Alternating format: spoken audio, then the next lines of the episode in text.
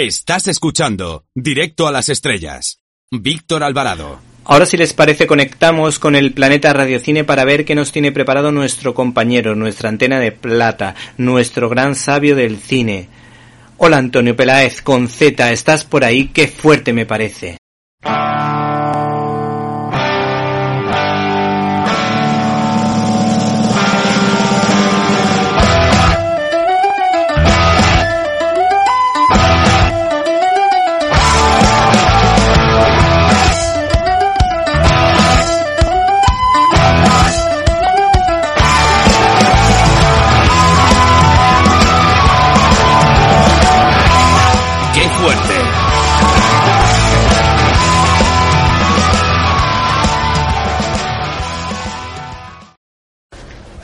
Queridos amigos de Directo a las Estrellas, querido Víctor, Víctor Alvarado, más Víctor Alvarado que nunca.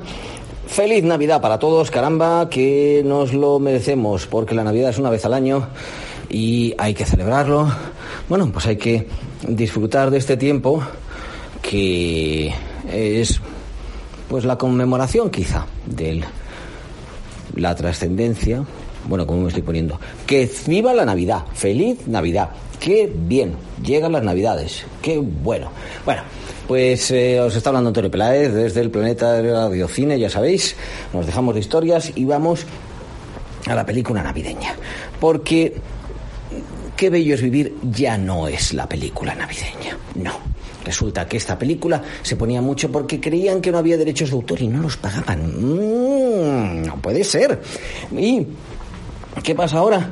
Pues que entonces la película, a nivel internacional, que lo comentaremos, a nivel internacional, que es la película navideña, es La Gran Familia.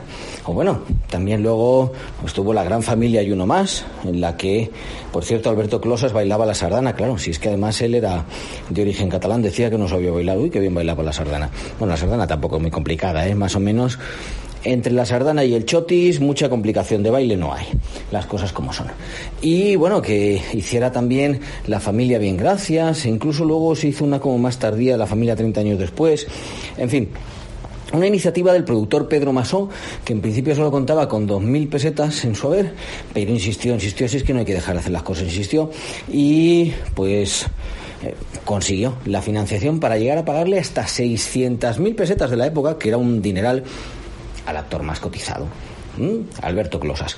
Alberto Closas que ya había tenido, bueno, había estado incluso exiliado de España durante la guerra civil, eh, sus padres eran más bien del bando republicano, un actor que hablaba francés a la perfección, había estudiado, eh, de hecho, en el liceo, eh, hablaba varios idiomas y que desde, dado su éxito desde pronto, tenía una compañía de teatro en la cual ya en el año 46 contrató a un joven actor que se llama José Luis López Vázquez. ¿Quién les diría que pasado el tiempo, en el año 62, y la película que dirigió el zaragozano Fernando Palacios, con guion de Rafael Silvia, Salvia, otro de los grandes guionistas del, del, cine español, ¿no? Gente para recuperar, que tenemos para recuperar es muy interesante.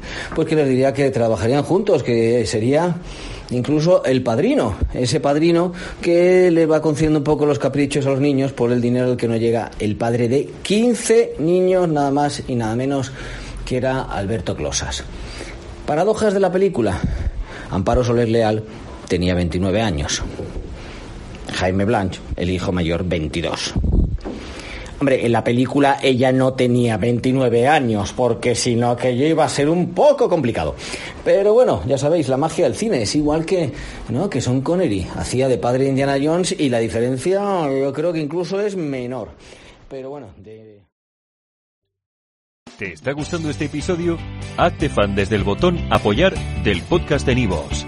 Elige tu aportación y podrás escuchar este y el resto de sus episodios extra. Además, ayudarás a su productor a seguir creando contenido con la misma pasión y dedicación.